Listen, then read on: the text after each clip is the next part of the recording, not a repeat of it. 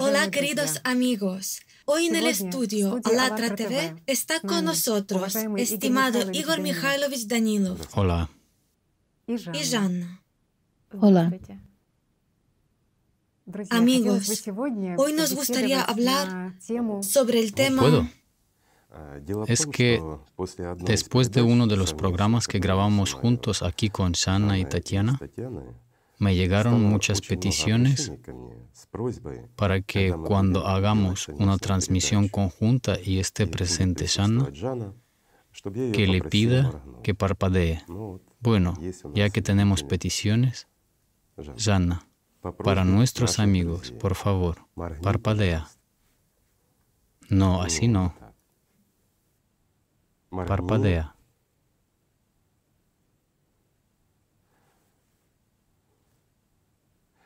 Gracias. Espero que estéis satisfechos. Vosotros lo habéis pedido. Lo siento, continuamos. Hoy nos gustaría hablar sobre el tema, el valor de la vida. Esto es un tema especialmente relevante en vista a lo que está sucediendo realmente con el clima que en todo el mundo, en diferentes puntos, se producen sucesos climáticos de forma simultánea.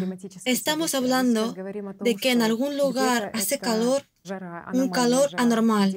En algún lugar está, me refiero a Europa ahora, París, Alemania, España, en otros lugares al revés. Bueno, sí, y en algún lugar declaran un estado de emergencia, incluso en Nueva York, una de las ciudades más grandes. Absolutamente cierto.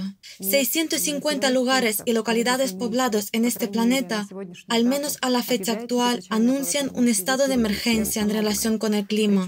Y lo que vemos es que el mismo Ayuntamiento de París, en relación con esto, dice que crea una academia climática para informar a la gente sobre los acontecimientos que están sucediendo sobre la situación climática para confirmar. Y aquí es interesante. Ellos crean una academia. Piensen por un momento, toda una academia para informar a la gente. Bueno, actualmente la gente no recibe la información y todo el mundo lo sabe. Y sobre todo en Alatra TV lo sabemos especialmente, porque nuestros participantes están por todo el mundo y hay un programa sobre el clima, control del clima y etcétera. Y mucha información proviene de los testigos que viven allí y que en la prensa está silenciada.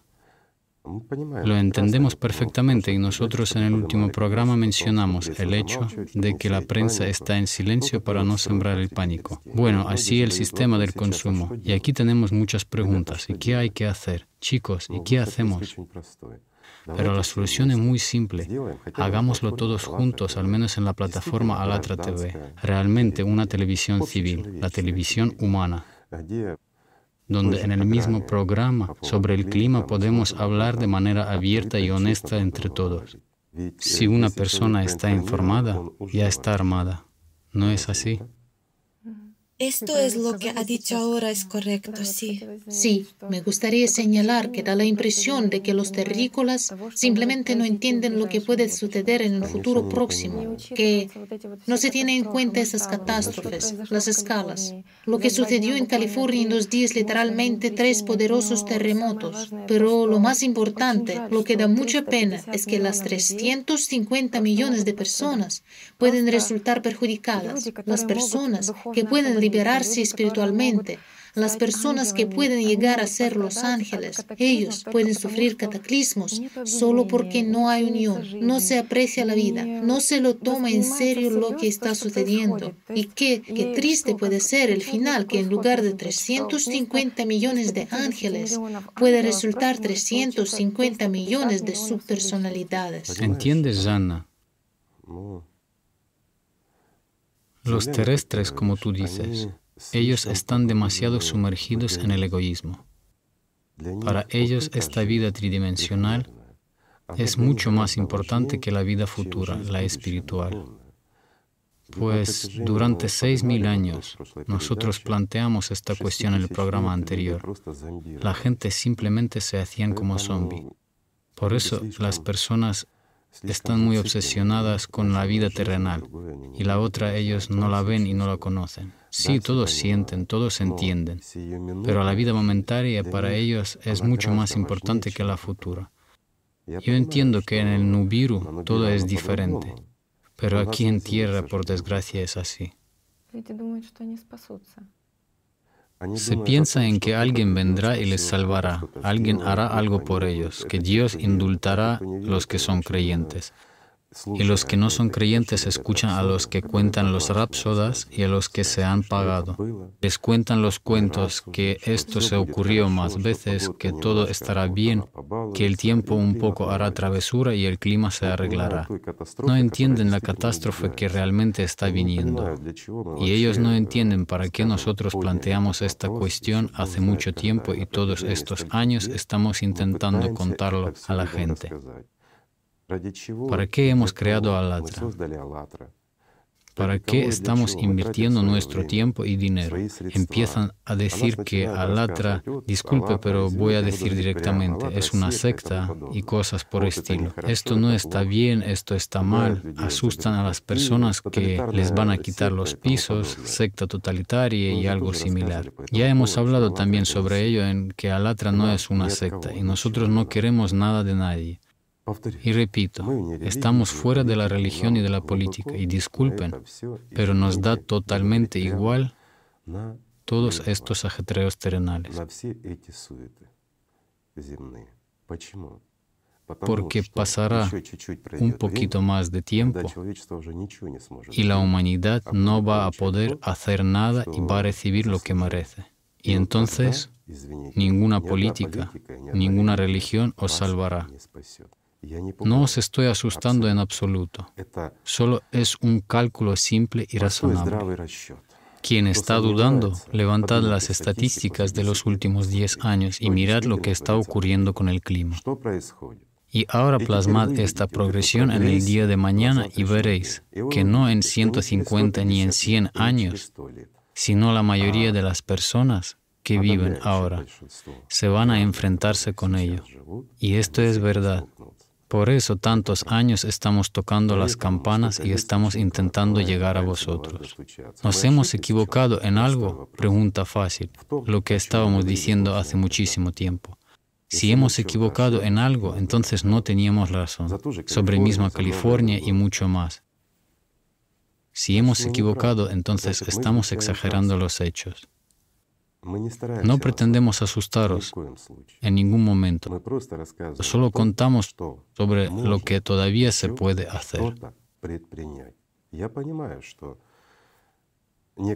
Yo entiendo que algunos mirándonos van a preguntar a su conciencia, que les va a contar, va a decir todo lo contrario de lo que estamos intentando transmitirles y que tenemos algún interés en vosotros. Explicad a sí mismo qué interés podemos tener en vosotros.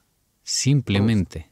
No necesitamos el electorado, no necesitamos vuestro dinero. Nosotros gastamos el nuestro para haceros llegar esta información. ¿Qué más podemos querer de vosotros? Contestad a esta pregunta y luego pensad, ¿somos una secta o no somos una secta? Y si queremos captar a vosotros en el movimiento o algo más, en el movimiento están las personas que sienten la vida y los que quieren vivir. Son buenas personas que realmente aspiran y crean el futuro para sus hijos y para la humanidad. Ellos hacen en medida de sus fuerzas y posibilidades lo que pueden. Y es verdad. ¿Qué más necesitamos de vosotros? Solo una cosa, que seáis los humanos y que viváis si queréis vivir. Y ya está. Daros la posibilidad, posibilidad de vivir. Y no vale la pena esperar algo de alguien, creerme.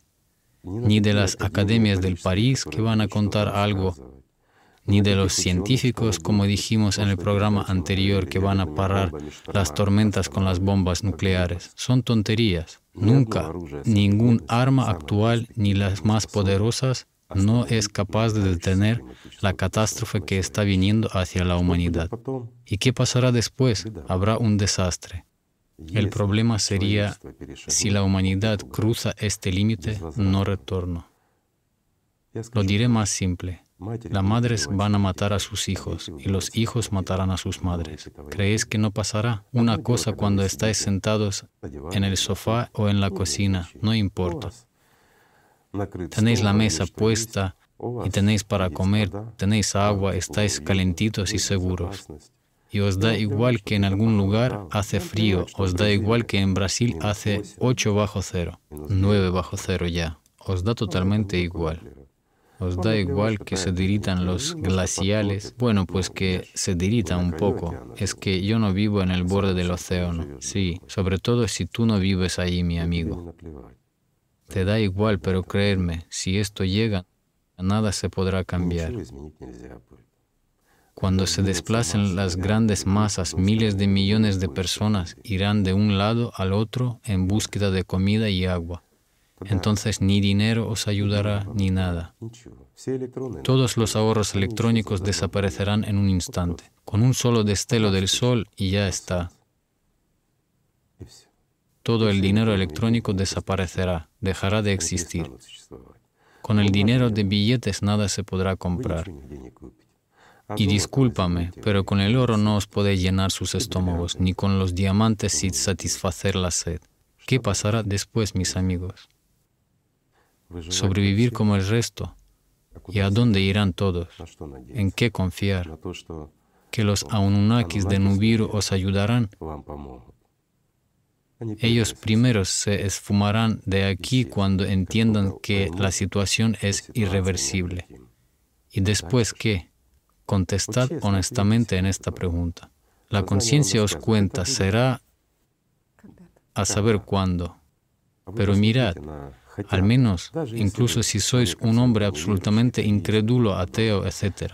Mirad las predicciones en cuanto a estos tiempos es que la gente desde hace tiempo contaban de que está sucediendo ahora y dijeron de cómo todo iba a pasar. Si hay alguna incoherencia en la línea del tiempo, es difícil para las personas orientarse en el tiempo con precisión, pero aproximadamente hablaban del mismo tiempo. Es el momento en que vivimos.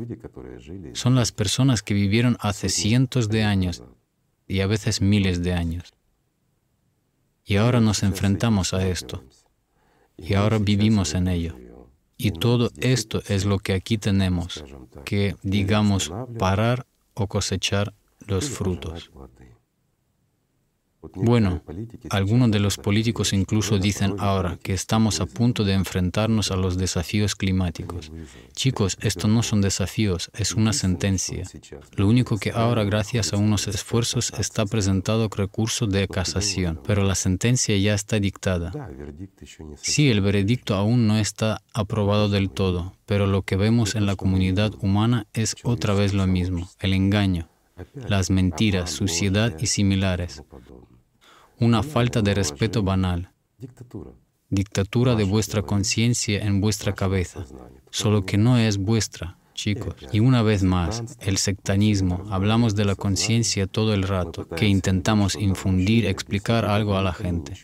Chicos, no estamos tratando de inculcar nada a nadie. Crearme, si quisiéramos lo haríamos, pero no estamos interesados en la secta ni en la religión, no estamos interesados en nada. Lo único que nos interesa, repito, es la oportunidad, la oportunidad para vosotros, para vuestros descendientes, la oportunidad para la humanidad. Pero esta oportunidad de, las, de sobrevivir y hacer algo solo podemos realizar cogiéndonos de las manos, todos juntos. Y para empezar, al menos para todos los que dudan de que la conciencia no es suya, repito una vez más, no sé milésima vez. Solo mirad en vuestra cabeza de dónde viene el pensamiento y tratad de controlar vuestros pensamientos. Y entonces os daréis cuenta de que no son vuestros. Solo haceros honestamente y en serio. Tratad de pensar en algo al menos cinco minutos para mantener vuestros pensamientos. Tratad de controlar las emociones que no dependen de vosotros, sino de están impuestas. Es de eso que estamos hablando. Hablamos y decimos sobre cómo defenderos y cómo hacer que la humanidad tenga la oportunidad de que sus hijos y nietos continúen viviendo en este planeta para que puedan sobrevivir.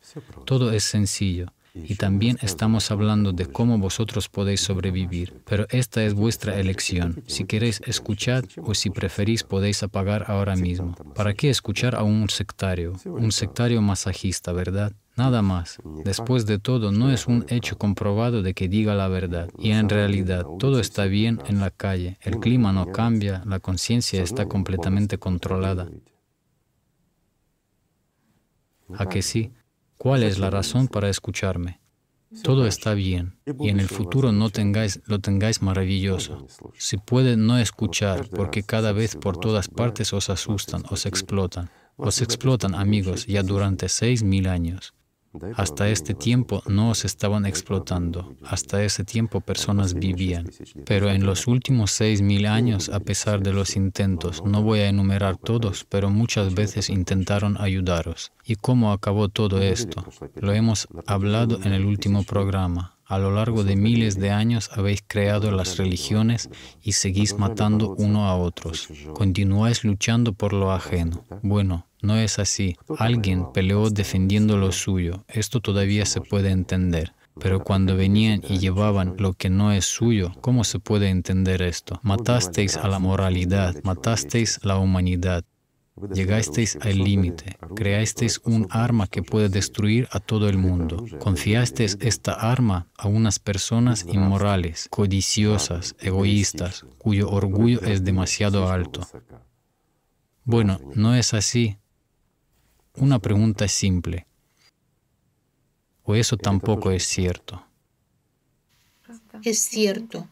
Sabe, ha tocado usted un tema que es muy actual hoy en día y realmente en la medida en que la organización Alatra está abierta, tanto está tapada por el sistema la comprensión de las personas del valor de la vida y en qué trampa de la conciencia del sistema realmente se encuentra la propia humanidad.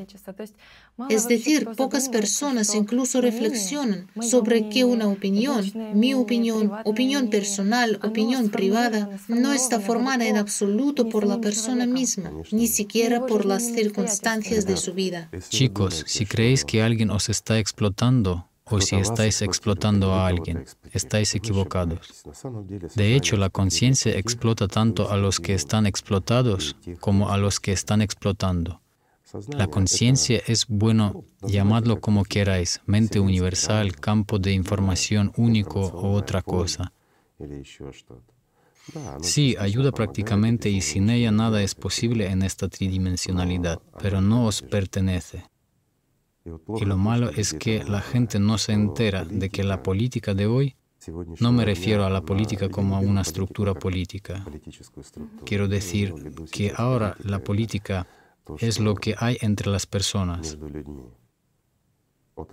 Ahora está formada de tal manera que todo moral, todo lo humano se niega. Se introduce todo lo paradójico, lo que rompe la conciencia por ilusoria lucha por la libertad o algo más. La gente se ocupa de cualquier cosa, pero en realidad no se ocupa de lo que hoy es el primordial. Incluso están tratando de mejorar la economía, mejorarla de alguna manera, luchar para no destruir el medio ambiente. Hace duro, solo intentan, pero nadie lo hace en serio. Sí, hasta el día de hoy, la sociedad de consumo lo único que pudo hacer es crear la sociedad que vive de acuerdo con estos principios. Compra, tira, vuelve a comprar y tira de nuevo. La riqueza, riqueza que concede el poder a unas personas contadas. Y a la gente parece que al ser más ricos será más superior que al comprar algo innecesario para presumir de ello y luego tirar todo para que tengan envidia de él. Solo para impresionar a alguien. Hablamos de eso en el último programa comentamos con Tatiana exactamente sobre los problemas de la sociedad del consumo. No me gustaría volver a esto. Aquellos que nos miran, nos entienden y alguien ni siquiera ha visto este programa, dejad de mentiros a vosotros mismos y observad lo que deseáis, lo que os diga vuestra conciencia. Mirad a los vecinos y a su alrededor. Entonces vais a entender todo, cuán somos inhumanos en realidad y que al final los profetas tenían razón en que la humanidad llega al límite. Pero los profetas también dijeron que la humanidad puede tener una oportunidad, pero para esto la humanidad tiene que unirse. Bueno, en el último programa también comentamos que las personas están preparadas para unirse, pero están preparadas para unirse bajo sus condiciones. Pero aquí debería haber una unión con beneficios para todos, independientemente de sus propios intereses personales. Contesta a la pregunta, ¿cuál es mayor interés en vuestra vida? ¿Hacer que los vecinos os envidien o que todo el mundo sepa de vosotros y luego que mañana te convertirás en una subpersonalidad y no obtendrás nada de esto, es decir, morirás hablando en un lenguaje sencillo. ¿Qué vas a sacar de esto, mi querido amigo? Piensa en lo que realmente te importa. ¿Qué puede ser más importante de la vida? Es una pregunta simple y esta, aunque no creáis, es extremadamente difícil hacer llegar a la gente que no hay nada más valioso que la vida. Una cosa banal, simple que no se percibe, porque vuestra conciencia, chicos, está en contra de esto y la obedecéis. Estando en la esclavitud de la conciencia o en la esclavitud del sistema, la humanidad misma logra que se cumplan estas tonterías que ocurren hoy al día y la mayoría estupidez es que la humanidad pierde las oportunidades de su propia salvación. En general, esto va en contra no solo de la cordura, sino también de la conservación de la vida de un instinto banal. En fin, incluso los animales salvan sus vidas mientras que la humanidad se obstina en cavar su propia tumba. Resulta que tenemos una especie de comunidad suicida de terrícolas. Igor Mikhailovich, pero aún así este valor de la vida, la gente lo está recordando, especialmente los últimos acontecimientos lo han demostrado. Y el mismo terremoto de California, de magnitud 7.1, cuando los testigos informaron, quiero decir, cuando la gente dice que este es el momento en que se entiende lo perecedero y efímero que es este mundo material. Y lo único que está recordando en este momento, estando al filo de la muerte, es el valor de sus vidas todo se vuelve inútil, todo se vuelve secundario, porque es... Sí, insignificativo. Si la vida se pierde, todo se pierde. Esto es realmente cierto. Sí, pero lo interesante es que cuando ves en las mismas redes de Twitter, de Facebook, ves que los mensajes escribe la gente, la gente está desesperada, confundida, porque aquí y ahora se enfrenta a una situación en la que los pilares del mundo material que estaba construyendo se han ido derrumbando y no sabe dónde ir después. Esto es lo que justamente intentamos deciros. Muchos dicen, ¿para qué unirse? Para solucionar los asuntos simples. Ahora Tatiana ha dicho que las personas que realmente se enfrentan a esto están perdidas y no entienden qué habrá luego. Pero entienden una cosa, que no hay nada más valioso que la vida. La gente deja todo y sale corriendo de sus casas porque se derrumban. Tienen suerte si salgan y si no, entonces todo pierde su sentido y la vida no se termina ahí. Quiero decir que la vida habitual no se detiene y de lo que no se habla continúa. Y por desgracia, no continúa en las mejores condiciones desde el otro lado. La subpersonalidad o el infierno, como se dice en la religión, es mucho peor que estar aquí. No os asustamos, os informamos. Y en este caso vemos de nuevo cómo funciona la misma conciencia.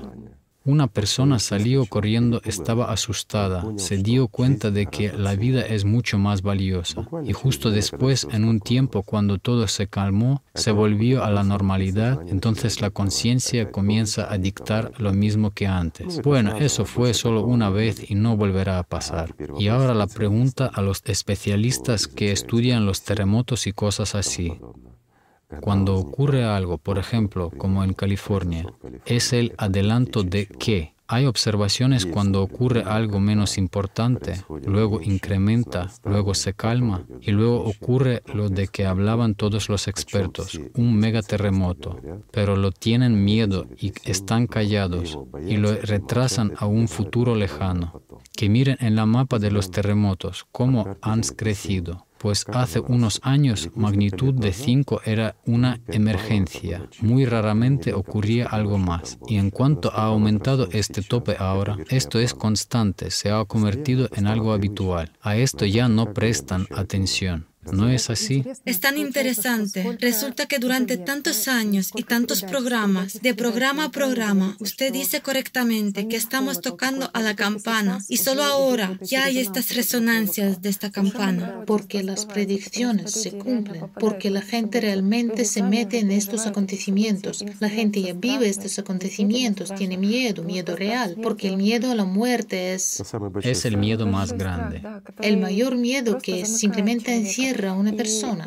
Y la gente al encontrarse en estas situaciones dice, hay muchos mensajes ya que quiero actuar, quiero ayudar, pero ¿cómo? ¿Qué debo hacer? ¿A dónde ir? Hoy para ayudar solo es necesario unirse. Hay que realmente cogerse de las manos y dejar de separar a las personas. La conciencia separa. Es ella la que dicta odiar a la gente de otro color de la piel diferente al tuyo, odiar a una cierta nacionalidad, odiar a alguien más, alguien, por ejemplo, odiar a los reptilianos. ¿Qué os han hecho mal? Todos somos la gente.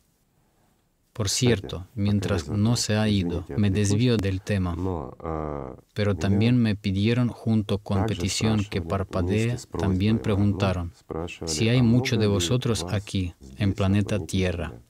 Contesta, por favor. Sí, más de lo que quisierais, pero mucho menos de lo que esperáis. O sea, en principio la gente espera que la inteligencia extraterrestre, las civilizaciones extraterrestres les salven. De nuevo esta búsqueda constante a un salvador. Perdonad, es para distraeros un poco del tema triste. Porque realmente cuando más empiezas a pensar en cómo ayudar y digamos, estás tocando las campanas, te escuchan. Pero uno se da cuenta cuántos sordos hay aún. Bueno, también hay la resonancia. Hoy a nivel de estas empresas supranacionales plantean esas preguntas sobre el hecho de que sí. Esto es desesperanza. Realmente está sucediendo. Esto no es una resonancia del hecho de que estamos llamando, sino son ellos los que dicen que sí porque no se puede ocultarlo todo. Ya son demasiadas cosas. Y ya está claro para todos que tiene lugar el calentamiento global, dicen. Ahora provocará inundaciones, el clima cambiará. Habrá lluvia donde antes no había. Habrá sequía donde antes no había. Todos entienden que estos son los cuentos de hagas. El mundo se está desmorando y esto no es un cuento de hagas cuando todo sucede a la vez. Y sucede no solo con las naturalezas, sucede también con las personas. Y muchos ahora sienten que algo está cambiando. Está cambiando y no para mejor. Cuando la conciencia es agresiva, cuando es difícil para una persona detenerla, las emociones sobrepasan los límites. La salud desaparece. Incluso los niños notan esto. Parece que los jóvenes deberían tener buena salud, pero la salud disminuye. Cuando hay muchas cosas inexplicables, los médicos se llevan las manos a la cabeza. Y realmente así es. Y ahora imaginemos. Solo explicaré. Ahora ya tiene lugar la migración de personas y imaginemos que habrá aún más cuánta tensión esto causará en conjunto con todo. Y vistos los patrones de la conciencia actual de odio y separación de que muchas personas sostienen, están luchando activamente con esto y insistiendo en que somos mejores y son peores, etc. Discuten sobre algunas tonterías banales. Hay Dios, como yo lo entiendo, y eso es todo. Y no importa cómo lo llamen. Lo mismo con el Espíritu Santo. Él existe. Todos lo llaman de una forma distinta. En la antigüedad, en programa anterior lo dijimos, se llamaba Alatra, el poder del Dios, simple y claro. Entonces, ¿por qué razón discutir? Bueno, ¿te gusta llamarlo Allah? Llámalo. ¿Te gusta llamarlo Jesús? Llámalo. ¿Prefieres llamarlo Dios? Llama. A alguien le gusta llamar de otra manera. Pero todo esto son los sinónimos. Hasta que no dejemos de luchar por los sinónimos, hasta que no dejemos de dividirnos y hasta que no nos sentemos y comencemos a buscar lo que nos une, es una cosa la que nos une, la aspiración de la vida. Y enfatizo que nos une a todos, no solo a los terrícolas, sino también al resto, digamos. Y tenemos muchos planetas en los que hay vida. Muchos son miles de millones en el universo. Solo los humanos son tan egoístas que pueden pensar nuevamente escuchando a los mismos egoístas, que la vida existe solo en el planeta Tierra, que sucedió por casualidad y no hay en ningún otro lugar. No, chicos, son miles de millones de planetas con vida. En este caso quiero decir no solo una vida con el espíritu, sino también con el alma. Las condiciones para la existencia humana son el alma, la conciencia y la personalidad, y la conciencia está entre estas dos últimas, y el sentido es llegar a ser vivo. Cuando la conciencia se vaya, solo quedará la unidad la personalidad y el alma. Esto es lo que se llama un ángel. Esto es lo que puede salir completamente de estas 72 dimensiones. Este es el significado de la existencia de todos los seres vivos. Aquí están algunos planteando la pregunta, ya que hemos levantado la pregunta sobre nuestros extraterrestres. Muchos dicen, si hubiera alguna vida, habría algún contacto. Chicos, ¿cuántas veces han contactado con terrícolas también? Mirad de nuevo, la historia tuerce todo. Los científicos dicen lo que es rentable para ellos. Nadie explica la presencia de artefactos, nadie explica las descripciones, los que fueron hechos en la antigüedad por las personas que vivieron hace miles de años y se describieron incluso los aparatos voladores mucho más modernos en los que se utilizaron motores antigravitatorios, como se puede entender ahora estas descripciones. Pero también hay que entender que hay un cierto límite de velocidad del movimiento en un objeto material en la naturaleza. Por ejemplo, una señal que proviene de los planetas bastante cercanos, una simple señal de radio puede durar en llegar miles de años. ¿Por qué? Porque la velocidad de luz, la señal de la radio van casi a la misma velocidad. Entonces, imaginad cuánta energía se necesita para enviar una señal, bueno, al menos a una distancia de 15.000 años luz. ¿Cuál debería ser la instalación y cuánta energía se debería consumir? Aquí hay pregunta simple. ¿Y qué sentido tiene esto? No es un hecho que alcanzará una civilización que existe durante 200, 300 años. Estas son en promedio civilizaciones altamente desarrolladas. Ellas existen. Existen las civilizaciones, por supuesto. Deben estar más desarrolladas por eso. Tampoco aporta nada bueno. No tienen sentido. El caso es que si miramos en la humanidad, ¿Cuánto tiempo dispone la humanidad de radio para poder recibir esta señal? Y si fue un año antes de que se inventara la radio y no pudimos escuchar esa señal. Entonces pasó desapercibida. Y las señales de la radio que enviamos van a ir durante muchísimo tiempo. Y también tienen lugar la disminución de estas señales por razones naturales, porque para superar esta distancia se necesita una fuente de energía muy potente. Igor Mikhailovich, usted ha notado correctamente cuán egoísta es la conciencia y cómo cree que Dios nos debe algo, que estamos solos en este planeta y aquí de nuevo tenemos estos modelos de consumo. El formato consumidor. Absolutamente. La irresponsabilidad del hombre ante sí mismo, ante la sociedad y ante Dios. Pero a la gente se complace servir a quién? Al llamado diablo, con gran placer con esperanza de obtener algo. Solo en el momento de bautismo escupen y como el sacerdote les dice, renuncia al diablo. Sí, renuncio al diablo. Nos hemos acercado a un tema un poco religioso. De los diez mandamientos hay uno que es importante, en particular en el cristianismo. Es el mandamiento no matarás. ¿Qué significa el mandamiento no matarás? ¿A quién o qué no debería matar un hombre? A nadie debería matar en realidad. Es terrible matar a una persona, es decir, privar de la perspectiva de la vida, y no solo de la vida aquí, sino de la vida en general. Y la mentira y el engaño que alejan a una persona del verdadero camino espiritual, este es precisamente el asesinato de un ángel. Ahora voy a desviarme un poco. Actualmente en algunos países establecen una prohibición del aborto porque supuestamente se quita la vida humana y lo prohíben a las mujeres. Y surge una disputa aquí. ¿Está permitido o no el aborto? Y aquí una pregunta simple. Después de todo, esto también es un asesinato.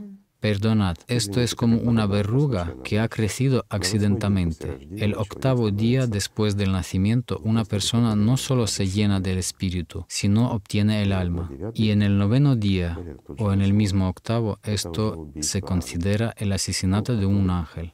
Bueno, de aquel quien tiene la posibilidad de convertirse en él.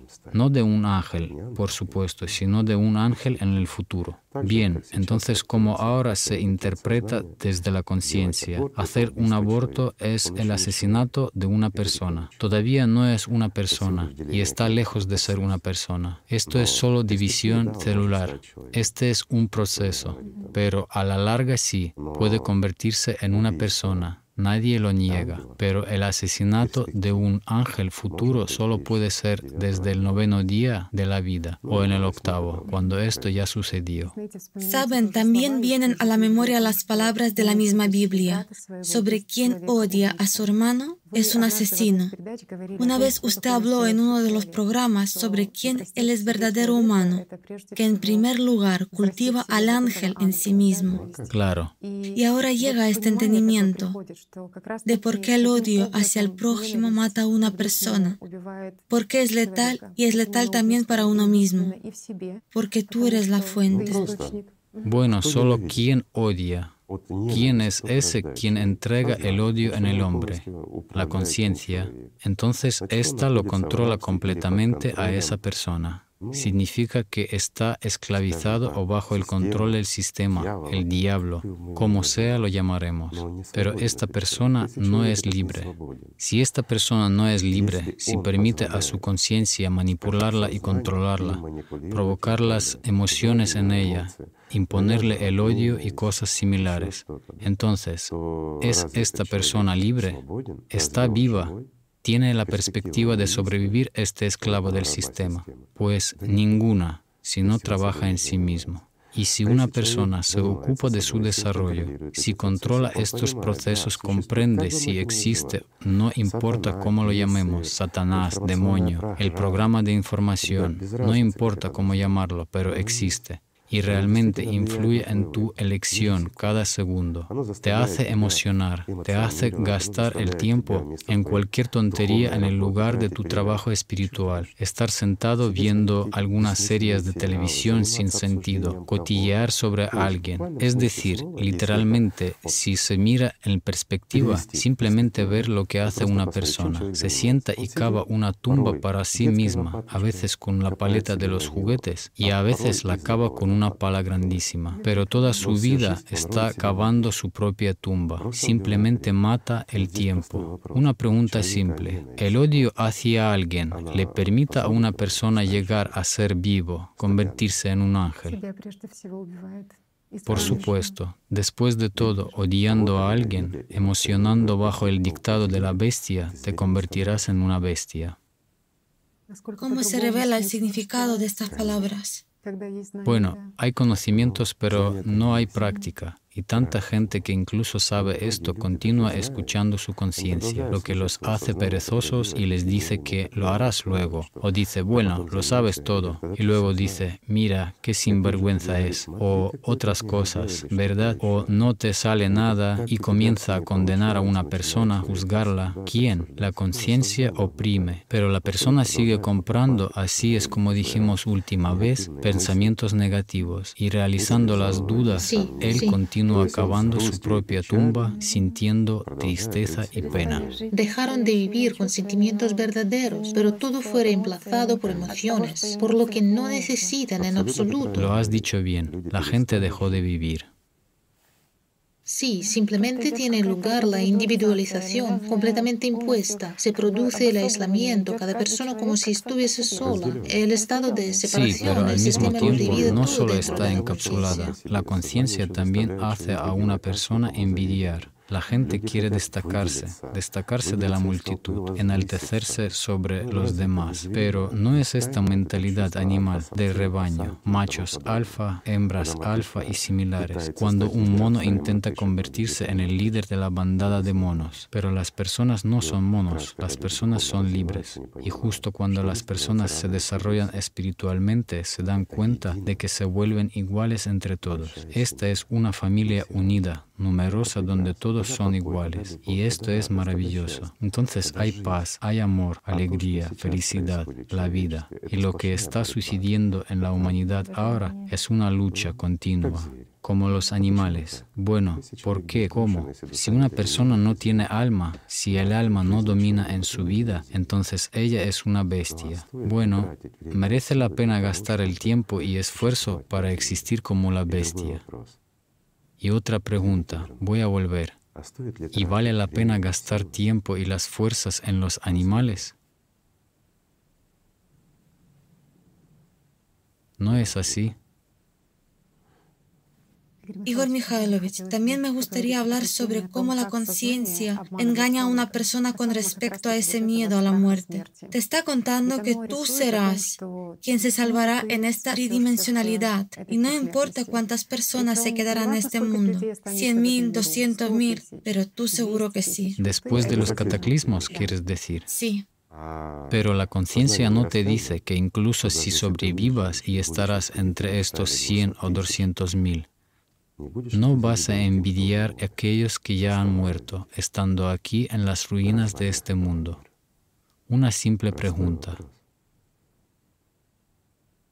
¿Cuáles son las condiciones? Ahora hablan mucho sobre este apartheid climático. Se refiere a la desigualdad que existe hoy en día, la desigualdad social. ¿A qué conduce? ¿A qué tipo de conflictos? Cuando hay personas que viven, digamos, en países en desarrollo, viven en la pobreza y cuando hay quienes salvan sus propias vidas. Salvan sus propiedades en primer lugar. Sí, absolutamente cierto, Janachka. Hay muchos ejemplos de este tipo. Cuando ocurren los desastres, pero los servicios que deberían salvar a las personas salvan las pertenencias de los ricos.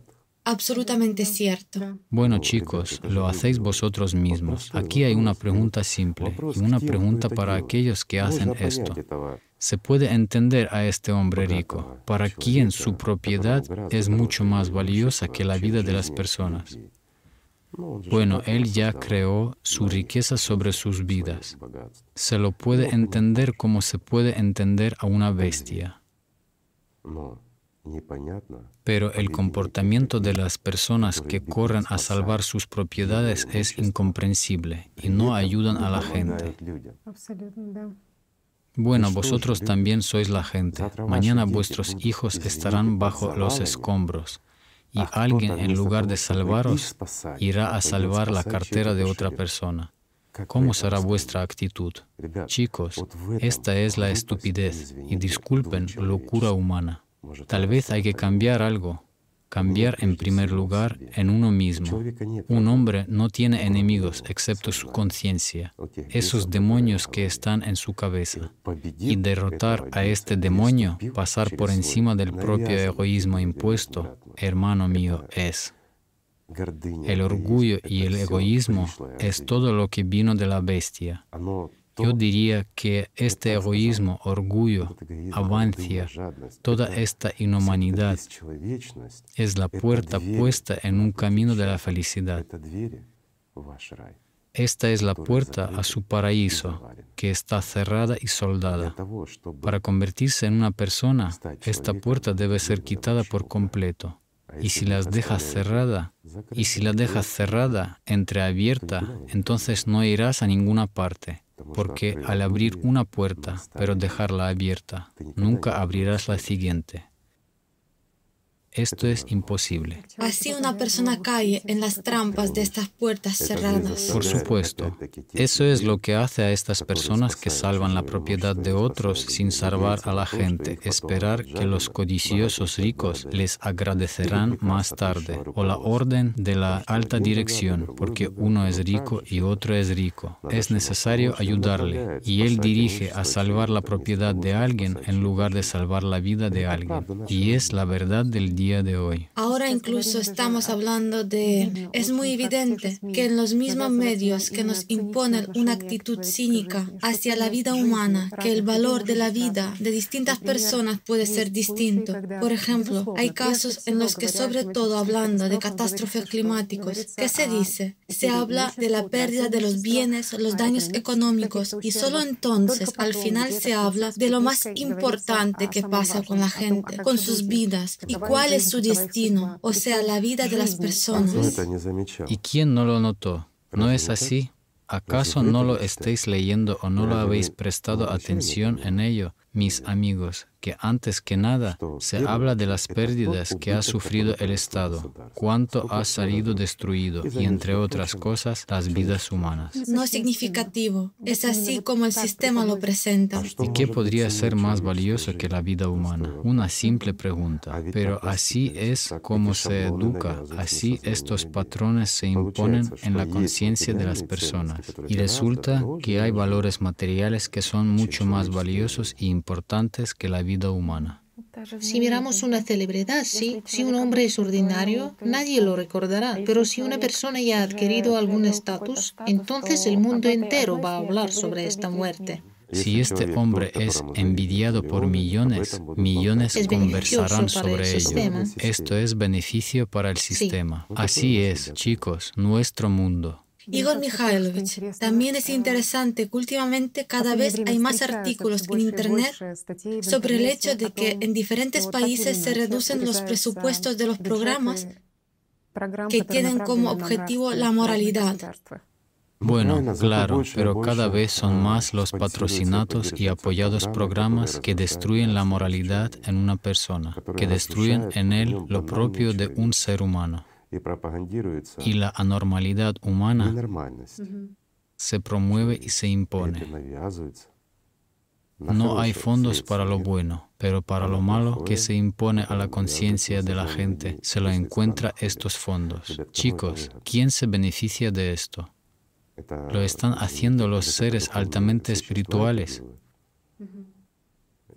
o tal vez estas marionetas en manos del sistema.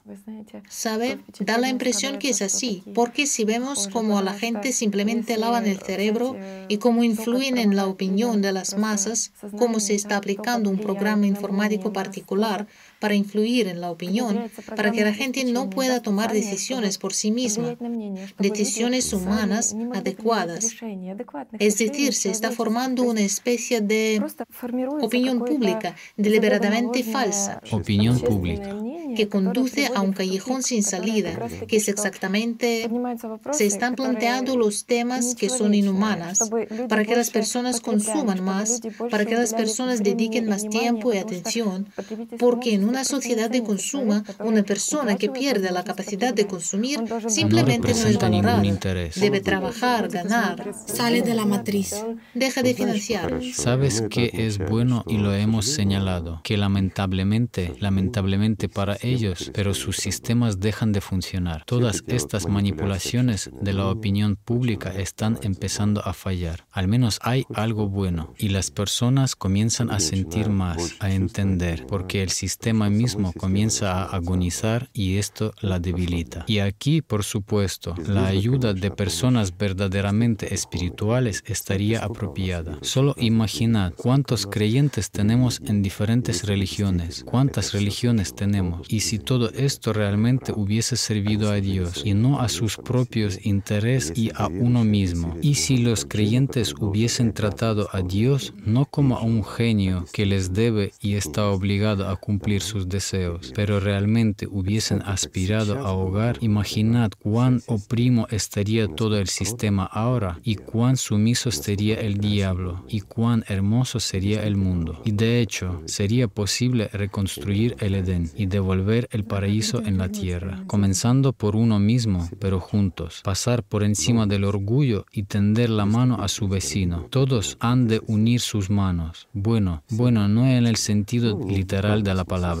por el hecho de que vais a salir en la calle todos tomando de la mano, pero seguir siendo animales, el mundo no cambiará. Aunque esto también es un paso, un paso hacia la comprensión que hay que hacer algo. Mientras una persona se sienta y no hace nada, nada cambiará. Sí, tienen mucha resonancia sus palabras del último programa, que las personas que ya han entrado en el contacto con lo espiritual y ya tienen algunos conocimientos, habilidades en las prácticas espirituales y aún se quejan de que y cómo vivir constantemente en estos sentimientos, cómo amar. Pero exactamente esto es la vida. La vida es el amor. ¿Cómo puede ser de otro modo? La vida es felicidad, es este maravilloso. Este es el fuego que se llama la vida. Después de todo, consiste y está tejido del amor, está tejido de la felicidad. ¿Cómo puede ser de manera distinta? ¿Y qué es lo que estas personas llaman la vida? Estos estados de, abatimiento, estos estados de abatimiento, las depresiones de estado. Y después de los impulsos, ¿por qué surge esto? No permanecer en este estado? ¿Por qué las personas en el camino espiritual inicial, independientemente de la religión, vienen, por ejemplo, escuchan un sermón de un buen predicador, de una persona que realmente aspira a Dios y se inspiran. Lo sienten todo, salen inspirados. Pasa un día, dos, tres y todo desaparece. ¿Por qué? Y de misma manera esto pasa a nuestros amigos comprometidos con el autodesarrollo espiritual, el impulso, no lo mantienen. Lo gastan para fines apropiados. La atención se distrae y el sistema toma el poder y luego comienza a presionar aún más y condenar a la persona de que es ella la que tiene la culpa. Pero ¿cómo sucede esto? Solo con su permiso, porque él mismo, porque él mismo con su atención paga los patrones proporcionados por la conciencia. La conciencia le dice, no vales nada, pero les dice a todo esto, ¿por qué estás comprando, pagando y escuchando esto. Dices, pero ¿cómo? Si estoy tratando de hacer algo. Es decir, entras en un diálogo y entonces los artistas en el escenario continúan este diálogo en vez de ti. Y tú estás en la sala como un oyente que paga por todo este bajanal dirigido sí, hacia En lugar de autoconocimiento, tiene lugar autojustificación. Sí, ¿y quién es el tonto aquí? ¿La conciencia o la personalidad? La personalidad. Sin embargo, este impulso es solo el comienzo para que a continuación... Que no sé que se detenga. ¿Qué hacer para que la persona no lo pierda? No comprar cosas inútiles, no pagar por los patrones de la conciencia, sino aferrarse de ellos. La fuerza de la atención, invertir a dónde? En el amor y en este sentimiento, este fuego manteniéndolo como... Bueno, imaginemos que este impulso que reciben las personas después de haber realizado el Hajj, después de buena misa con un buen sacerdote o por su propia cuenta alcanzado y han entrado en contacto con esto y inspirados sienten este amor de Dios dentro de sí mismos, sienten dentro de sí mismos la vida. Y ahora imaginemos esta vida en forma de una estufa y tu atención en forma de leña. Y esta leña se puede arrojar al río y cogerá agua y agua le va a llevar y le va a obstruir el río en alguna parte. Pero por otro lado, se puede ponerla en esa estufa y disfrutar de calor en invierno, cuando hace frío, cuando hiela, y tú estás en casa caliente, estás bien y a gusto. Aquí se recuerda que en todos los tiempos a la gente se le enseñaba exactamente a mantener ese fuego. El fuego interior, la fuente de amor. ¿Y por qué una mujer fue llamada la guardiana del hogar, porque por supuesto en ella recae mucha responsabilidad y tareas. Pero con el tiempo, claro. Y todo lo demás. Ella es guardiana del hogar. Bueno, ya tuvimos una transmisión sobre ello, así que no vamos a eso, ya que hablamos casi todo el tiempo de lo mismo, de lo que estamos hablando. Chicos, vivid, chicos, dejad de hacer tonterías. Estamos llamando para hacer que alguien... ¿Sabéis qué me recuerda esto? Así es como el niño está jugando, atravesando, pero los padres saben que es la hora de comer y entonces están corriendo detrás de él. Por favor, come, come para que vivas. Sí, pero por otro lado, quién sino nosotros? Si el sistema, por otro lado, es tan activo, ¿quiénes sino nosotros, las personas mismas? Solo la gente, exclusivamente la gente. Nadie vendrá y lo hará. Sí, vendrán, pero no lo harán por vosotros. Sí, salvar a un hombre que se está ahogando es el asunto del hombre que se está ahogando. Y no se debe contar con los extraterrestres, con ayuda de alguien o algo más. pueden ayudar y no más. Pero no más. ¿Y sabéis en qué consiste su ayuda? Al igual que la mía, sentarse, charlar, asesorar. Pero tienes que trabajar, hermano mío, tú mismo, si quieres vivir. Y si no, esta es tu decisión. Y por cierto, muy respetada y aceptada por todos.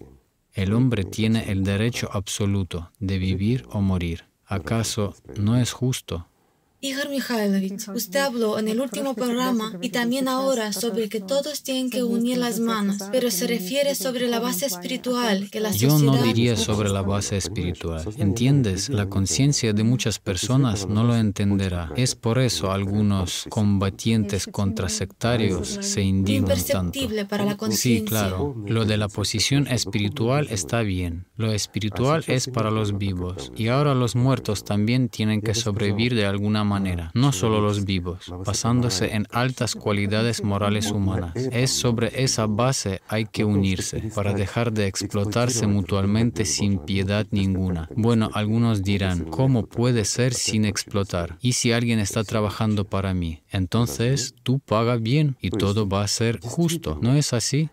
Es decir, las personas han de parar de mentir y de servir bueno, no pueden todos dejar de servir a Satanás. Lo entiendo. Hay una multitud de los ateos, de suicidas, etc. Yo refiero a los que suicidan en términos espirituales. Lo han perdido el sentido. Sí, pero quieren valer algo, pero también son personas y pueden contribuir a salvar el mundo. ¿No es eso correcto? De acuerdo. ¿Qué va a costar? Debería haber al menos una unificación sobre la idea de hacerse más humanos, de hacerse mejores, de dejar de matarse unos a otros, de dejar de pelearse unos con otros y de devolver solo aquellos valores contra los que, según usted, ahora se están luchando lentamente. Sí, es decir, la moralidad y todo lo humano, que distingue a un hombre de la bestia, al menos por estos motivos. Eso es una victoria. De hecho, desde la infancia, incluso desde el colegio, fue introducido la conciencia, la famosa pirámide de Maslow, donde el fundamento constituyen esas necesidades básicas, las necesidades materiales, los valores materiales que supuestamente nos garantizan la seguridad, ¿verdad? Y solo entonces puedes comenzar con las tareas más altas, objetivos superiores, espirituales y morales. Pero acaso... ¿Y cuál es el sentido de estos valores materiales sin altos valores morales y espirituales. ¿En qué eres mejor que un mono? ¿Pueden garantizar la seguridad a una persona los valores materiales? ¿Y cómo garantizan esta seguridad, valores materiales? Bueno, chicos, aquí hay un ejemplo simple. Suma todos sus valores materiales y tratad de poneros ante lo que van a suceder en el futuro muy cercano en este planeta. Intentad resistirlo. Si es a nivel local, en la escala de toda la humanidad, es insignificante, pero es extremadamente significativo para un país. Juntad y probad. y ya veremos. Pregunta. Mencionamos en el programa anterior que aquí estamos cerca de un sitio en Ucrania, Zhytomyr, donde se produce el tornado. ¿Cuántos dólares habrá que pagar a este tornado para que no venga a tu casa, que destruya la casa del vecino, no la tuya? ¿Cuánto te costará? ¿Saben lo absurdo? De la conciencia que en las cabezas. Y el absurdo de la pregunta, ¿verdad? No, la pregunta no es absurda, la conciencia es absurda, ya que cree que los valores materiales pueden salvarlo de alguna manera. ¿Y cómo esta persona puede salvar? Pero yo diré así, estamos hablando de que durante muchos años a la gente no se cuenta sobre esto.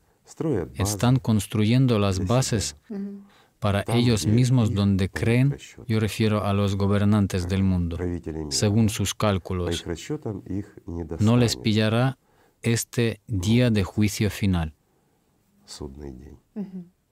Bueno, ¿cómo no lo va a pillar? Les pillará. Todas estas bases no tienen sentido, pero ellos ya están haciendo esto intensamente durante tantos años y a la gente no dice sus personalidades también sienten que hay que hacer algo, hay que salvarse de alguna manera, pero sus conciencias no entienden qué es exactamente lo que se debe hacer, sino construir algún tipo de objetos ¿Y para, qué contarlo a la gente sobre esto si no podemos ayudar de todos modos? Y contar con estos no tiene sentido. De todos modos no llevarán a toda la humanidad a sus planetitas ya que son extremadamente selectivos. Es sorprendente escuchar cómo últimamente varios líderes del Estado dicen que controlan la situación climática, que está bajo control. Aparecen los defensores del mundo que se otorgan unos a otros con premios a nivel más alto. ¿Por qué méritos?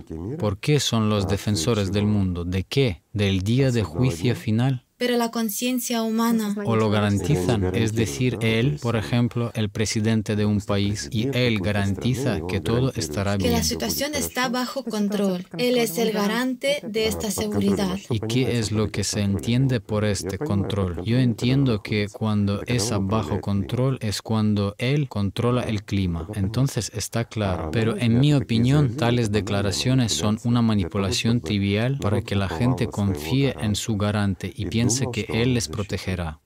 Pero bajo el control de quién está toda esta situación realmente. ¿Y cómo? ¿Cómo una persona igual que tú puede protegerte de algo? Una simple pregunta. ¿De qué manera? Sí, mañana te encontrarás a la par con Él sin nada. Bueno, te diré más, que para estos garantes será peor aún, porque la gente será amargada. Tú lo garantizaste, pero no lo hiciste. El sistema está buscando al culpable. Se les pedirán las respuestas. Pues claro que sí, siempre buscan al culpable. Todos son culpables, excepto la persona misma que no hacía nada, que incluso escuchándonos sentada en el sofá piensa, bueno, contadme, la conciencia se lo dice de esta manera, y los vivos se difieren de los muertos muertos en que los vivos detienen el sinsentido de esta conciencia, se levantan y actúan, y los muertos continúan escuchando y filosofando. Es interesante observar cómo el sistema habla directamente a través de los medios y ofrece a las personas dos escenarios. Por ejemplo, se produce algún tipo de acontecimiento climático y lo que publican en la prensa es, ciudadanos tranquilos, todavía no es el momento para entrar en el pánico y es pronto aún, sí,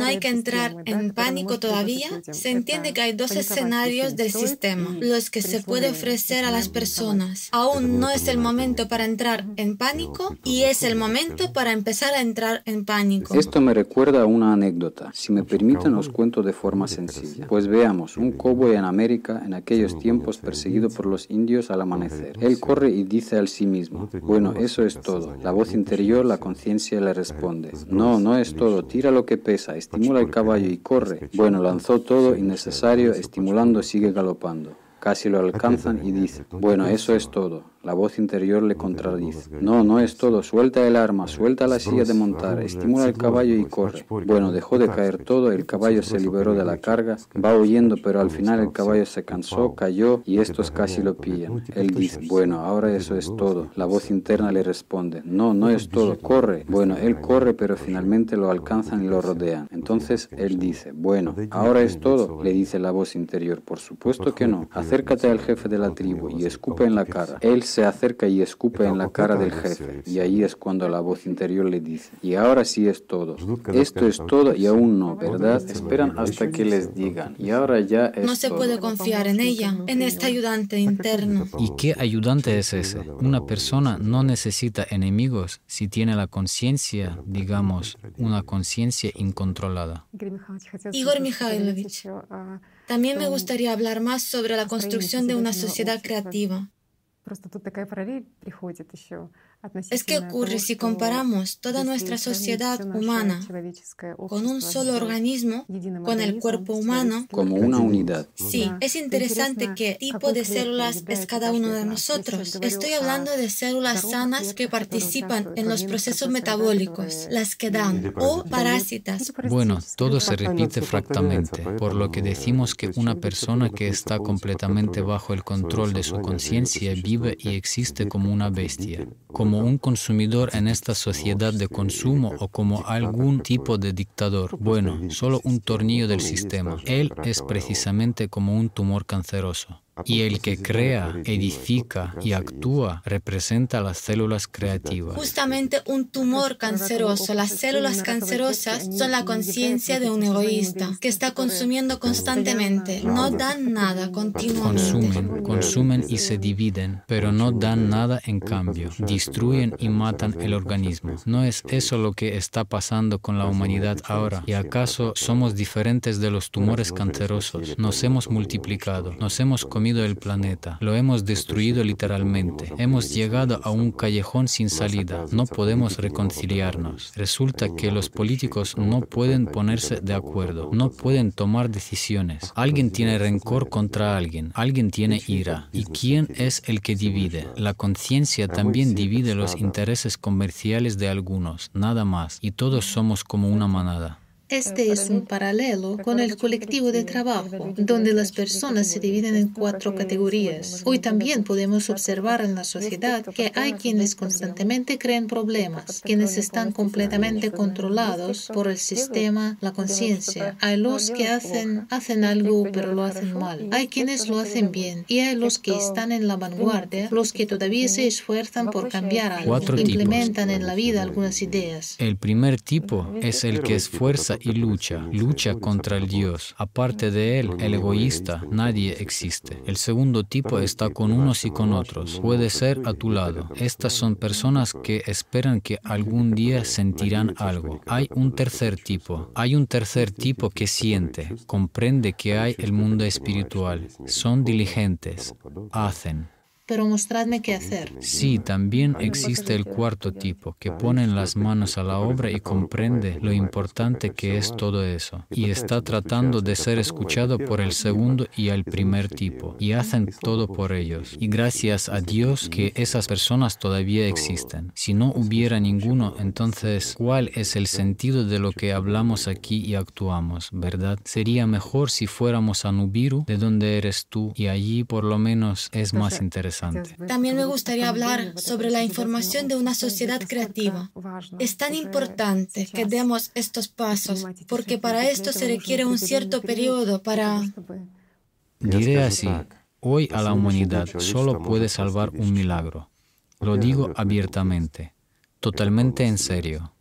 Y un milagro solo puede ser realizado por las personas que realmente consolidarán su opinión, se madurarán, mirarán honestamente a los ojos unos a otros y harán este milagro. Entonces, sí, la humanidad tendrá una oportunidad mientras está en marcha la casación ya que más tarde todo será inútil y más tarde no está muy lejos en el tiempo, está cerca. Y de nuevo, amigos, esto no es una historia para asustaros, es una declaración de hecho, es la realidad del día de hoy. Hoy todavía hay una oportunidad. Si no hubiese, no tendría sentido hablar de esto. Todavía hay, pero para que podamos hacer algo, imaginad cuánto tiempo y participación de cada uno se necesita. Y aquí, de hecho, la participación de cada persona es importante. Y realmente hay muchas cosas que hacer. Bueno, de nuevo, no lo olvidéis el sistema va a resistir no solo dentro de vuestra conciencia, sino también en los asuntos. Por lo tanto, ¿qué es lo importante? No fijarse en los obstáculos y avanzar. Avanzar en una dirección estrictamente especificada a la máxima aceleración. Entonces podemos hacer algo. Y si no, pues no. ¿Cómo transformar la sociedad?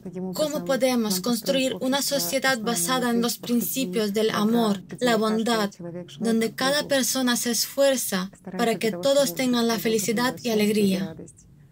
Bueno, tú ya respondiste todo. ¿Cómo hacerlo para que sea una cosa u otra? ¿Y qué es necesario? Bueno, y si yo te pregunto a ti, ¿de qué manera la gente puede hacer esto? He respondido esta pregunta muchas veces, durante mucho tiempo y cada vez es lo mismo. Decididlo ahora vosotros sobre esto.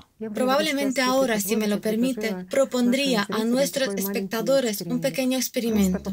Solo tratar de observar cómo tu conciencia presenta dos opciones para el desarrollo de los acontecimientos. El primer escenario es una sociedad de egoístas, donde todos viven con objetivo que quiero absolutamente todo y solo para mí. Bueno, esta opción no es necesario ni imaginarlo.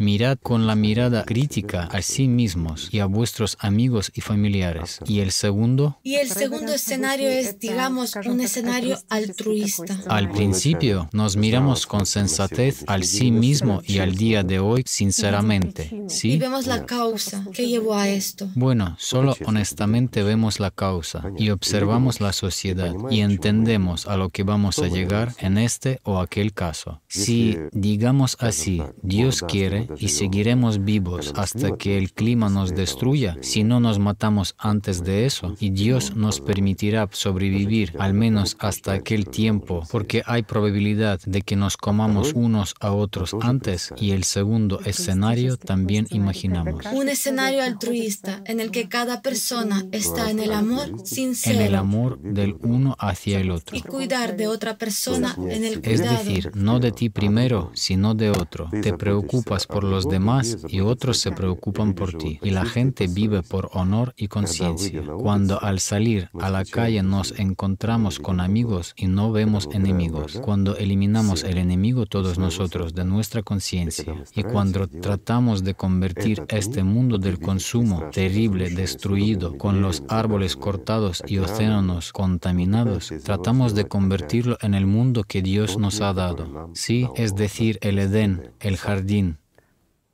Imaginemos, chicos, mirad lo inteligentes que son unas mujeres.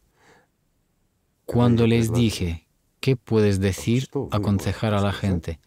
Mirad cómo lo ha solucionado. Lo traspasó todo a vosotros. ¿Sabéis cuál es el punto? En la sencillez simplemente mira este mundo donde realmente estás ahora y cuáles son tus perspectivas y luego te imaginas el mundo que tú, amigo mío, puedes construir. Y al mismo tiempo no hizo nada, solo os ha propuesto y vosotros decidís qué mundo es mejor para vosotros. Buena salida. Es por eso ellas son las mujeres, por eso mantienen el hogar.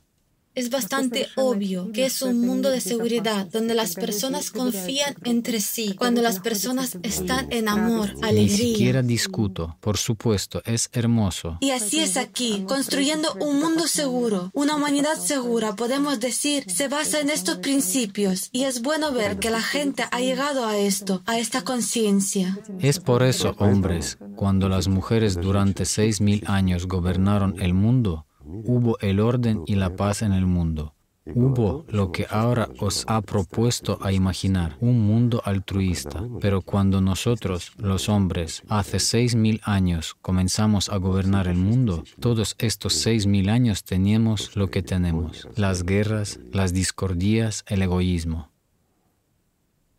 Mires como mires, es cierto. Cuando el patriarcato cambió el matriarcato, la paz dejó de existir y las personas libres dejaron de existir. Ha surgido solo una ilusión de la libertad, pero en la realidad la esclavitud y la explotación. Y todo el tiempo hubo la destrucción de los jardines del Edén, ¿verdad? Y tenemos lo que tenemos hasta la fecha de hoy. Llegamos al punto final. La cuestión es solo cuál será el epílogo de esta novela titulada La vida de un hombre. Igor Mikhailovich, usted acaba de tocar ese tema, el formato de consumo, que ha existido durante 6.000 años. Es el programa anterior, hablamos de las enormes guerras que han llevado miles de vidas, de sobre el destino de millones de personas. Millones y miles de millones de vidas fueron, se han llevado. Pero este formato sin duda, como existe dentro del sistema, entonces se repite fractalmente en nuestras cabezas también. Y me gustaría... Por supuesto, ¿acaso la gente no pelea en sus cabezas? ¿Por qué? ¿Por qué apoyan precisamente eso, como tú has dicho? El primer escenario, el escenario del odio y egoísmo y ahora este formato se está realizando. Así que hablamos sobre el hecho de que el sistema quiere justificar esta agresión, digamos, por la lucha por la justicia. ¿Qué justicia? La justicia egoísta, pero no justicia para todos. No es así.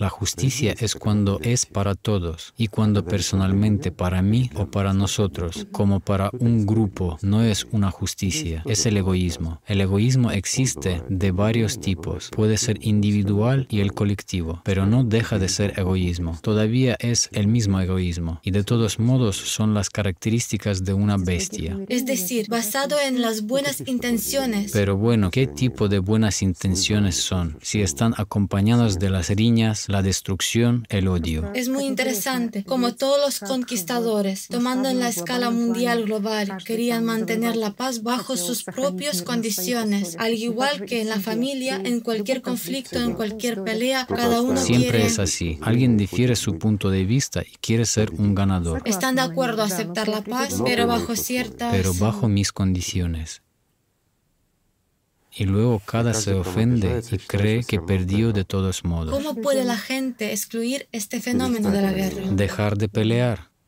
Si es muy simple, comenzar a vivir. De hecho, comenzar a vivir y ejercer la propia fuerza, dedicar la atención al desarrollo creativo y de la sociedad, como en sí mismo, tanto en la familia y en el mundo. Y luego habrá orden. Todavía podemos, aún podemos hacer algo, aún podemos llegar al tiempo. Quizás todavía tenemos tiempo para hacer algo. Solo hay que usar las herramientas que hoy en día usted proporciona, el conocimiento que revela usted. Estas herramientas siempre estuvieron aquí, fueron traídos muchas veces. Muchas veces fueron perdidas. ¿En qué religión no hay semillas verdaderas?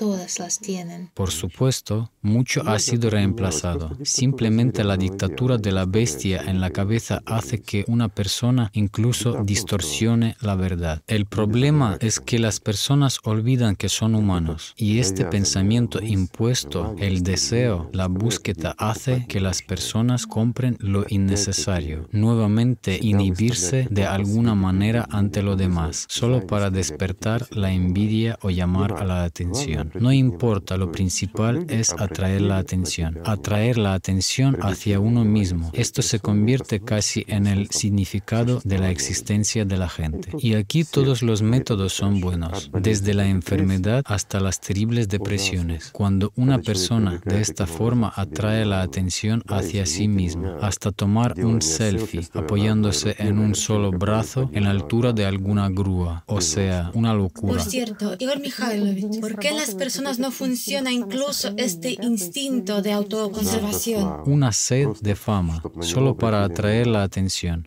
Quiere ser admirado. ¿Quién es el que quiere ser admirado? Una pregunta simple. ¿Acaso es esta persona la que hace esto? No, lo incita su conciencia. Y la conciencia siempre empuja a las personas al suicidio, tanto a un individuo así como a la sociedad en general. Que algunos, digamos, camaradas, que para nosotros no son en absoluto camaradas, aprovechan. Este deseo de la fama que viene desde la conciencia hace llevar al cuerpo a la destrucción física. Efectivamente, ¿Acaso no sucede esto? Veamos lo que hace la gente saltando debajo del tren con una probabilidad del 50 por 50. ¿Para qué? Para hacer un bonito vídeo, para recopilar muchas visualidades en YouTube, aunque sea después de mi muerte me admirarán. ¿Quién lo admirará? Un mono igual sin cerebro que no merece el nombre de un ser humano. ¿No es así? ¿Y para qué? Para lograr la fama momentánea, la fama entre a quién. Es interesante que incluso si se indica que es necesario prepararse con anticipación para el cambio climático global, la conciencia de algunas personas dice, bueno, ¿para qué nos vamos a preparar? Llegará el momento, vendrán las circunstancias. Y esto nos confiaremos en el instinto de supervivencia. Esto es lo que dice la conciencia. No tenemos que hacer nada, no hace falta asustarnos. Y en general, todo está bien. Bueno, ha llovido, en algún lugar tembló un poco, los terremotos de desde siempre sucedían y los volcanes desde siempre explotaban. ¿Por qué razón asustar? ¿Qué es el instinto de supervivencia? ¿Debería una persona confiar en Todo depende de lo que las personas elijan en su cabeza, lo que preferirían. Es como dijiste, hay dos escenarios, ¿verdad? Uno, vivimos en una sociedad en la que vivimos. Imaginémoslo. Y el segundo, somos una sociedad altruista. Aquí están los dos escenarios. Si imaginamos la sociedad en la que vivimos y no cambiamos nada, entonces nos queda mucho tiempo para sufrir. Pero si somos los que representamos el segundo escenario altruista, entonces esto es la paz, felicidad para nuestros descendientes, para nuestros tataranietos. Esto es por lo que estamos luchando. Por el bien de esto nos esforzamos. Por el bien de esto no dormimos. Esto tiene sentido. Esto es lo que nos da, digamos, un incentivo para gastar nuestra fuerza, tiempo y atención cuando podríamos gastar en otras cosas con mucho éxito pero lo gastamos para darle a la gente que una oportunidad, darle a la gente una compresión. Es cierto, ¿verdad? Esto también tiene sentido. Por el paciente habrá que seguir luchando hasta el último momento mientras tenga la oportunidad de sobrevivir. Bueno, cuando no hay oportunidad ya es más aún según su elección. Entonces, la medicina no tiene poder si el paciente quiere vivir. O al revés, la medicina también es impotente. Sí, por lo tanto, cada persona debería entender en qué puntos falta el trabajo sobre sí mismo. Y cuando los médicos ponen un diagnóstico, si una persona no sabe qué hacer, no sabe de qué curarse, entonces Será difícil curar la enfermedad, por supuesto. Sí, permanecerá enfermo, pero si una persona comprende, si mira sensatamente así como sugirió Tan, y hace lo que el médico le dice, ciertamente se recuperará. Por supuesto, y al mismo tiempo, si quiere vivir, entonces la enfermedad aquí también retrocede, porque no tiene poder. Hay un momento que es tan importante para que las personas que siguen el camino espiritual también estudiar el funcionamiento del sistema, estudiar cómo funciona Es primordial, es decir, el hombre no puede creerlo. Hay algunos que dicen, creo en Dios, creo en esto. Es la conciencia, a veces dice. Para que una persona realmente crea, bueno, no lo crea, sino que lo conozca. El conocimiento y la fe son cosas diferentes. Hemos hablado mucho de esto durante no un solo programa, pero el punto es ese. Para obtener el conocimiento, uno debe dedicarse a ello. Es necesario estudiar su conciencia, es necesario estudiar cómo funciona, es necesario comprender qué o quién eres en esta etapa, qué es lo que quieres y poner su atención en dirección correcta, apreciarla y apreciar el tiempo, porque cada momento que ha pasado y has existido en vano, no lo volverás. Nada tiene el valor tan grande como el tiempo y la atención porque eso es lo que perdemos y perdemos para siempre. Y perdemos la oportunidad junto con el tiempo y la atención. Cuando la conciencia nos dice, tú juega un poco, entretente, ¿para qué necesitas esto y para qué el otro? Al escuchar a un demonio en la cabeza, no serás vivo. Eso también es cierto, amigos míos. Las personas también comparten sus observaciones con respecto al estudio del funcionamiento de la conciencia. y dicen que realmente es interesante cómo te dice que la estudias en alguien. Es decir, para la conciencia siempre es muy evidente cómo funciona en alguien, es decir, cómo se desarrollan las situaciones en el exterior. Esto es suficiente para bueno, como dice el proverbio aquí, puedes ver la paja en el ojo ajeno, pero no ves el vigo que está en el tuyo. Estudiando en alguien y no en ti, no entenderás nada, porque estás observando con la ayuda de tu propia conciencia. Puede comprometerte, dirá, bueno, estudiemos cómo funciona la conciencia en un amigo, en un vecino, en quien sea, en un miembro de la familia, pero no en sí mismo. Pero hay que comenzar de uno mismo, desde la paz y partiendo de una comprensión de dónde vienen los pensamientos. Entonces, tratar de controlarlo y luego intentar que solo surjan buenos pensamientos, estar en un buen estado de ánimo, incluso si el cuerpo se enferma. El estado de ánimo y la enfermedad del cuerpo o alguna situación, estas son cosas diferentes, ¿es cierto? ¿En qué estado te encuentras? ¿En la aspiración? Exactamente. Luego elimina los malos hábitos que supuestamente tienes. Una persona no tiene hábitos. Hay una conciencia que es plantilla te retiene por algo, cambia todo por lo mejor. ¿Quieres ser mejor? Sé si quieres ser mejor. ¿Quieres ser feliz? Entonces sé feliz. ¿Quién no te permite? Excepto tu conciencia y tú mismo. Aquí es muy simple. Digamos que vienes a la tienda a comprar y compras. Te apetece algo dulce. Allí venden el chocolate y por otro lado la mostaza. Si quieres chocolatín y quieres dulzura en tu boca, ¿por qué compras la mostaza? Pones tu dinero y en este caso la atención en el dinero. Luego la comes y dices que encima te sientes mal. Pero si te apetecía el chocolate, pero entraste y compraste en lugar de un dulce chocolatín, lo comes y disfrutas de la vida, ves que azul es el cielo, que gente más hermosa a tu alrededor. Pues no, vas y compras mostaza, la comes, te sientes mal, ves la mala que es la gente en tu alrededor, qué sinvergüenza son todos y el mundo en general un desastre. Y vale la pena para mí tan grande y feliz esforzarme por salvar a alguien y ayudar a alguien y explicarle algo si yo mismo entiendo todo y cosas similares? ¿Quién tiene la culpa? ¿Quién es el tonto en este caso? Si quieres una barra de chocolate, compra una barra de chocolate. Y si quieres torturarte, bueno, compra wasabi o mostaza, pero comer mostaza cuando sueñas con comer algo dulce y tuviste esa oportunidad es una tontería. Sin embargo, las personas hacen lo mismo con sus vidas. Después de todo, las mismas emociones, los mismos estados de ánimo. Son el chocolate y la mostaza, lo que compraste, lo que obtuviste. Sí, sabe, hay la analogía con un vaso lleno.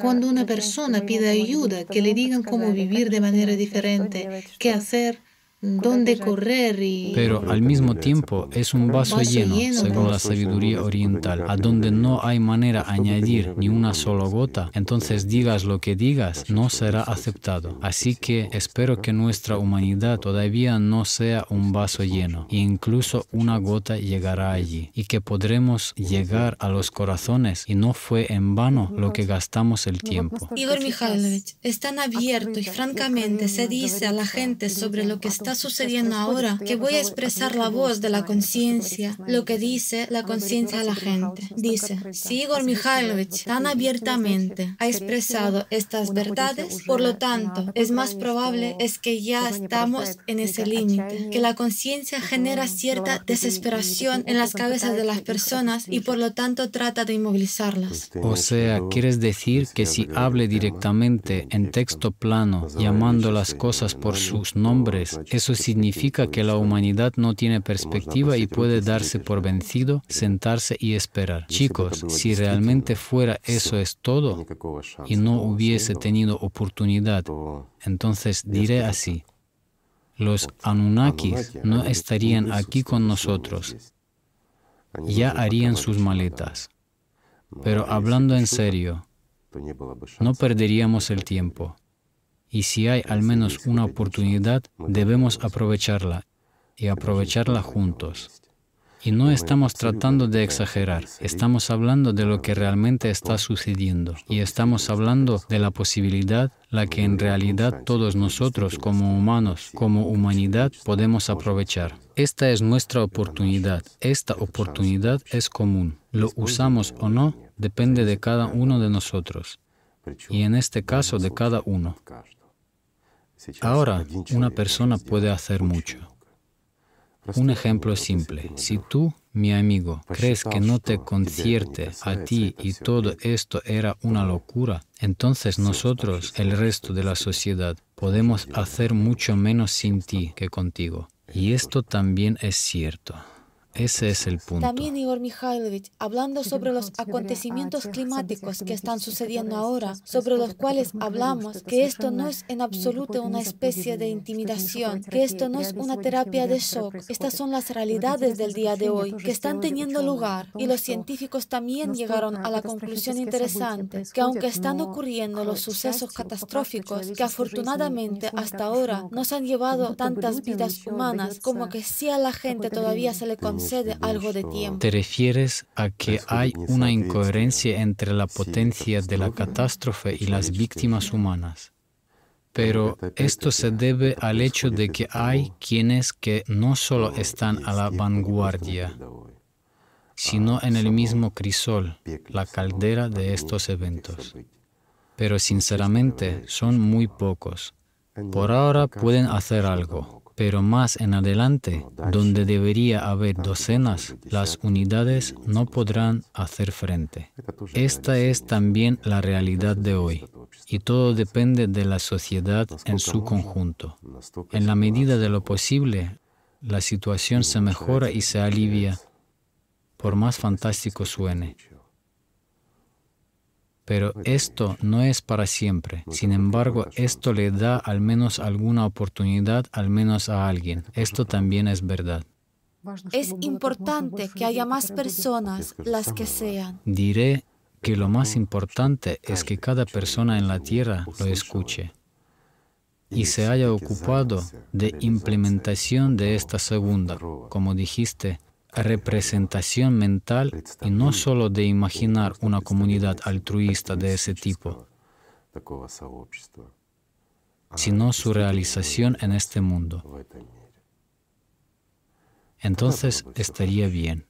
En realidad, la vida es bella, chicos, y cuando hay la paz, la felicidad, el amor, la creación, cuando realmente tenemos el alma abierta el uno hacia el otro, cuando se vive no en el formato consumidor de la explotación de alguien, el engaño, cosas similares, no desde la posición del egoísmo personal para enaltecerse sobre alguien, sino en la igualdad y fraternidad, en el amor y el respeto. Eso es correcto. Entonces el mundo es maravilloso. Entonces la vida realmente tiene sentido. Por lo tanto, amigos míos, amémonos unos a otros y tratemos de hacer de este mundo un lugar mejor. Hagamos todo lo que depende de nosotros, realmente todo lo que depende de nosotros para que este mundo sea mejor. Gracias, amigos míos, gracias.